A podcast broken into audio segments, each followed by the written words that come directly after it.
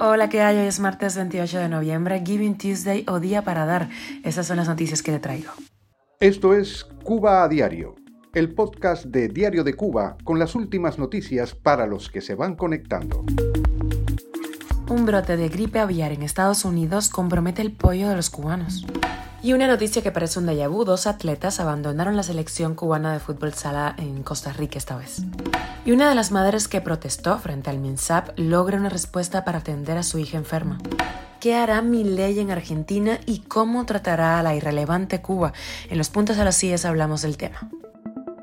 Esto es Cuba a Diario, el podcast noticioso de Diario de Cuba. El Departamento de Agricultura de Estados Unidos anunció que casi dos millones de pollos de granja del condado de Union en Ohio serán sacrificados para intentar atajar la propagación del virus de gripe aviar que se mantiene activo en ese país, el principal suministrador de este alimento en Cuba.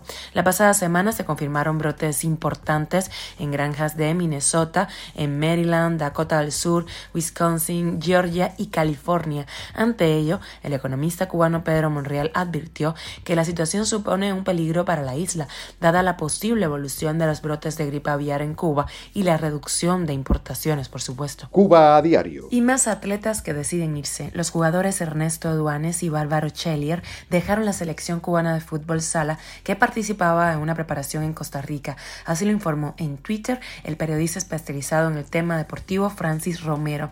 Chelier, natural de La Habana, dejó el equipo dos días atrás. Duanes, de Ciego de Ávila, lo hizo este mismo domingo cuando el equipo llegó al aeropuerto para regresar a Cuba. Así lo explicó Romero, que añadió que Duanes también integró equipos Cuba de fútbol. Con estos dos eh, atletas que han decidido irse, ya suman 67 deportistas cubanos que han abandonado delegaciones o contratos en 2023.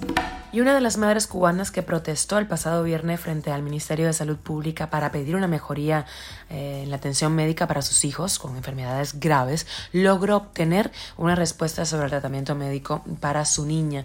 Jessica Peña, residente en Centro Habana, fue la madre que obtuvo esa respuesta publicó la noticia este domingo en Facebook. El mismo doctor que le dijo que no podía atenderla por falta de insumos, eso fue en octubre, le escribió para decirle que podían ingresar a la niña en la sala de cirugía del Hospital Pediátrico Docente de Centro Habana. Ella pide a sus seguidores que estén muy pendientes de su caso. Tras las protestas frente al MINSAP, la activista Díaz Niurka Salcedo publicó que había sido citada por la seguridad del Estado el pasado jueves para impedir su participación. Cuba a diario. Y el economista Javier Milei tomará la Casa Rosada en Argentina y va a gobernar el país a partir del 10 de diciembre. Pareciera que el político cambió su discurso más radical sobre ilegalizar el aborto y legalizar las armas en el país a pocas semanas antes de la elección. Argentina queda expectante de saber qué ley va a gobernar. Lo cierto es que la economía necesita un cambio.